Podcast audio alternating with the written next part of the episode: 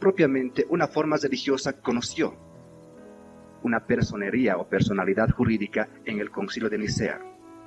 Pero ese concilio de Nicea dio autoridad, dio personalidad jurídica a quienes aspiraban a una vida eminentemente religiosa nueva, pero siempre y cuando esos señores puedan coadyuvar con el Estado, que no estén en contra del Estado. En cambio, los auténticos religiosos, los auténticos cristianos, no participaron de ese concilio. Por lo tanto, el cristianismo jamás ha tenido carta de ciudadanía, no ha tenido jamás personería jurídica, menos poder temporal. El poder temporal ha sido conseguido, conquistado y aprovechado por los enemigos del cristianismo, el cual fue sepultado al poco tiempo de su nacimiento, lamentablemente.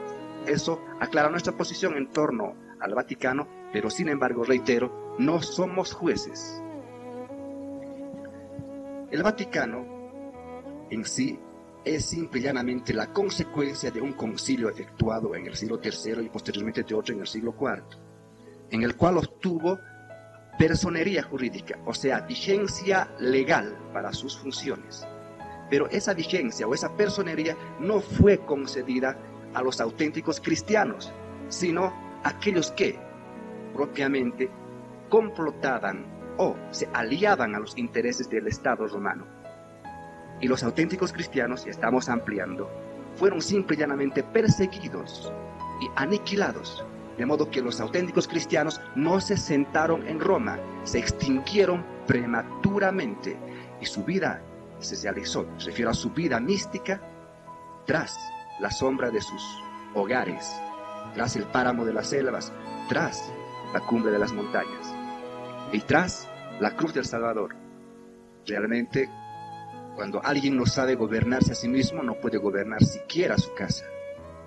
Y si analizamos los textos bíblicos, encontramos ahí un requisito muy interesante, hablando de los obispos, de los diáconos, y que cierta secta interesada propiamente en desvirtuar esas expresiones llama presbíteros o superintendentes en otras expresiones, dice claramente,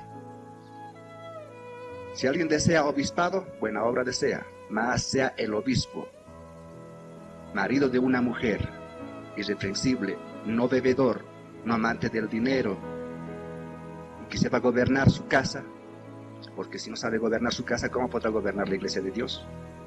Aquí preguntamos, el que ha ido el tenor de la pregunta en ese sentido.